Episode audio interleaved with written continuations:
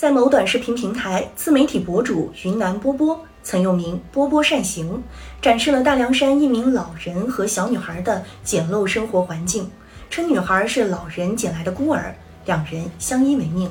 有一些网友分析认为，视频的真实性值得怀疑。二月十六号，记者来到凉山州西昌市马鞍山乡，实地探访了博主视频中出现的村子。当地多名村民确认。此博主的多条视频内容都是导演的，其中一条视频里，博主自称资助一名老人三千元，但视频拍完后又收回了两千八百元。二八二九三十，这个是三千，来你就拿着，拿着就是过两天给他租房子上学，他们上学的时候用啊。慈善主播是个很讨喜的人设，特别当其与苦情故事合二为一，彼此加持。更是每每能迸发出直击人心的强大能量，人性深处的良善一旦被催泪的素材唤醒，置于短视频的场域内，那澎湃的情绪共鸣往往意味着巨大的流量红利。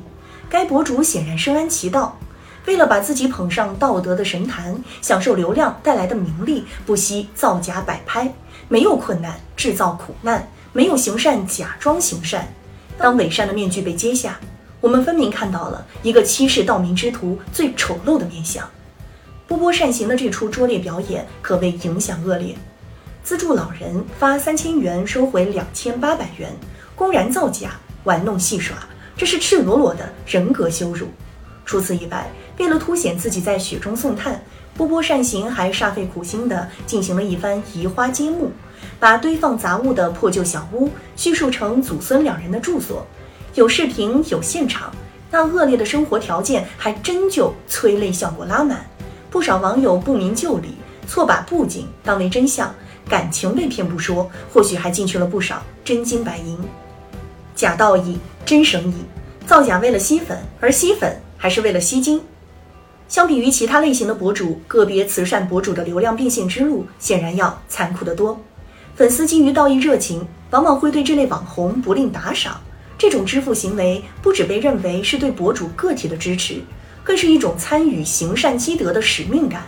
除此以外，慈善博主带货也打着扶贫、义卖之类的幌子，不少粉丝们爱心爆棚，感同身受，自然也就不吝帮衬。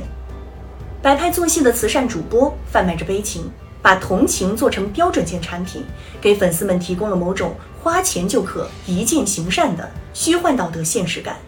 在慈善博主负责人间苦难，热心网友负责为爱掏钱的分工模式下，叙事的背景被虚置，信息的真实性也退居次席，于是，一个悲哀的结果就此形成：集大众爱心非但没有用以扶危济困，反倒被拿来助长，鼓励了作假行骗之风。需要反问的是，我们究竟是想帮助真正需要帮助的人？还是只不过想让自己看起来像有爱之人、行善之事。慈善是世间最高贵的事业。遗憾的是，那些动机不纯、行事鬼祟的慈善博主混迹其间，攫取私利。事实不容扭曲，人心不容亵渎。严打造假的伪善之徒，净化网络场域信息生态，势在必行。愿这世间的每一分良善，皆不会错付。